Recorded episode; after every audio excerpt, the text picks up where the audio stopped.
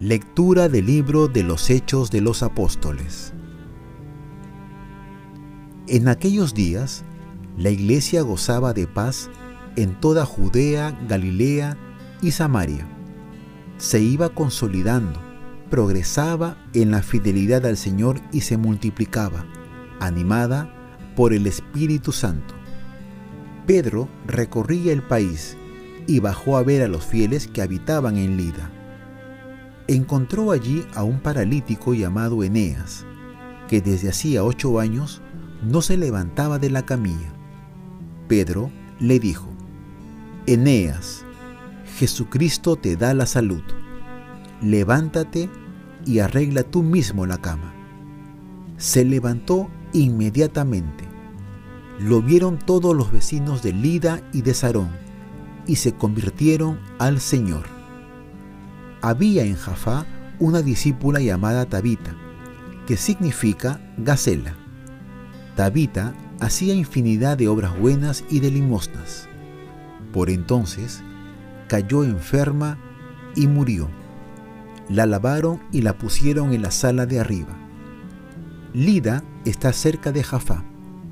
Al enterarse los discípulos de que Pedro estaba allí, enviaron dos hombres a rogarle que fuera a Jafá sin tardar.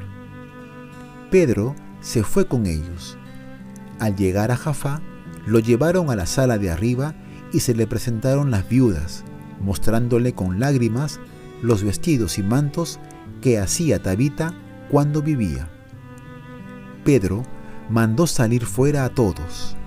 Se arrodilló, se puso a orar y dirigiéndose a la muerta, dijo, Tabita, levántate.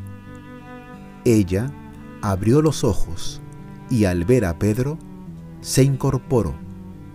Él la cogió de la mano, la levantó y llamando a los fieles y a las viudas, la presentó viva. Esto se supo por toda Jafá, y muchos creyeron en el Señor. Palabra de Dios. Salmo responsorial. ¿Cómo pagaré al Señor todo el bien que me ha hecho? ¿Cómo pagaré al Señor todo el bien que me ha hecho? Alzaré la copa de la salvación invocando su nombre. ¿Cómo pagaré al Señor todo el bien que me ha hecho? Cumpliré al Señor mis votos en presencia de todo el pueblo mucho le cuesta al Señor la muerte de sus fieles. ¿Cómo pagaré al Señor todo el bien que me ha hecho? Señor, yo soy tu siervo, siervo tuyo, hijo de tu esclava. Rompiste mis cadenas. Te ofreceré un sacrificio de alabanza, invocando tu nombre, Señor. ¿Cómo pagaré al Señor todo el bien que me ha hecho? Lectura del Santo Evangelio según San Juan. En aquel tiempo, muchos discípulos de Jesús al oírlo dijeron, Este modo de hablar es duro, ¿quién puede hacerle caso? Adivinando Jesús que sus discípulos lo criticaban, les dijo, ¿Esto los escandaliza? ¿Qué sería si vieran al Hijo del Hombre subir a donde estaba antes? El Espíritu es quien da vida, la carne de nada sirve. Las palabras que les he dicho son espíritu y vida. Y a pesar de esto, algunos de ustedes no creen. Pues Jesús sabía desde el principio quienes no creían y quién lo iba a entregar, y dijo, Por eso les he dicho que nadie puede venir a mí si el Padre no se lo concede. Desde entonces, muchos discípulos suyos se retiraron y ya no andaban con él. Entonces Jesús dijo a los doce, ¿también ustedes quieren irse? Simón Pedro le contestó, Señor, ¿a quién iremos? Tú tienes palabras de vida eterna. Nosotros creemos y sabemos que tú eres el Santo de Dios. Palabra del Señor. Paz y bien, no hay otro camino mejor que el de Jesús. ¿Quién puede hacerle caso? Van a decir los discípulos a Jesús. El camino cristiano no es fácil. Quien dice que es fácil seguir a Jesús, seguro que no ha comenzado el camino de fe.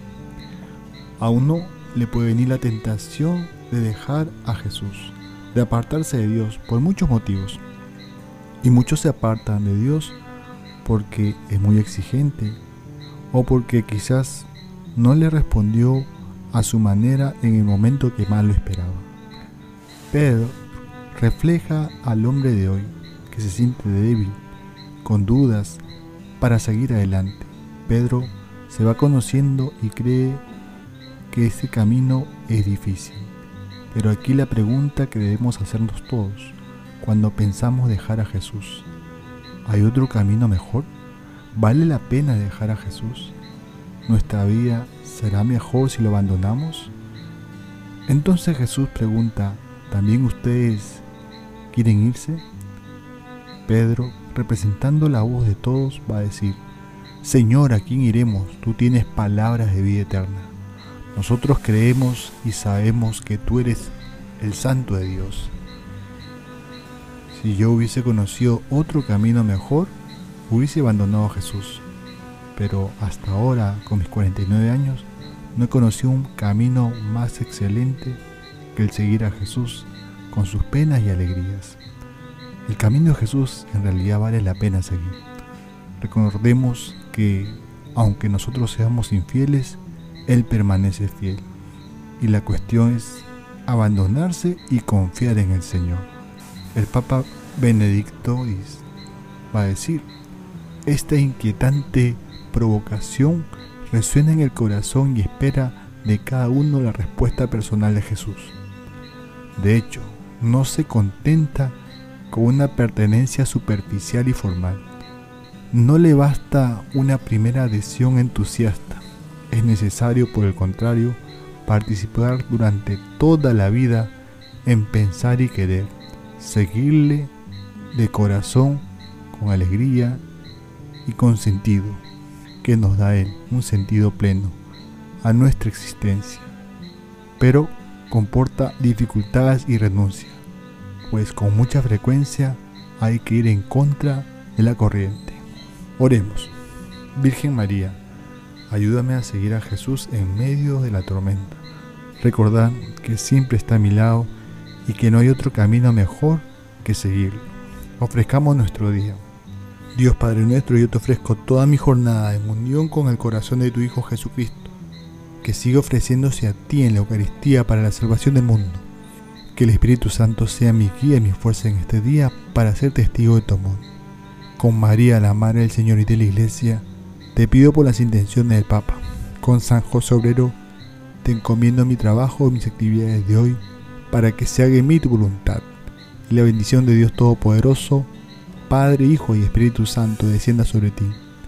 Cuenta con mis oraciones que yo cuento con las tuyas y que tengas un santo día.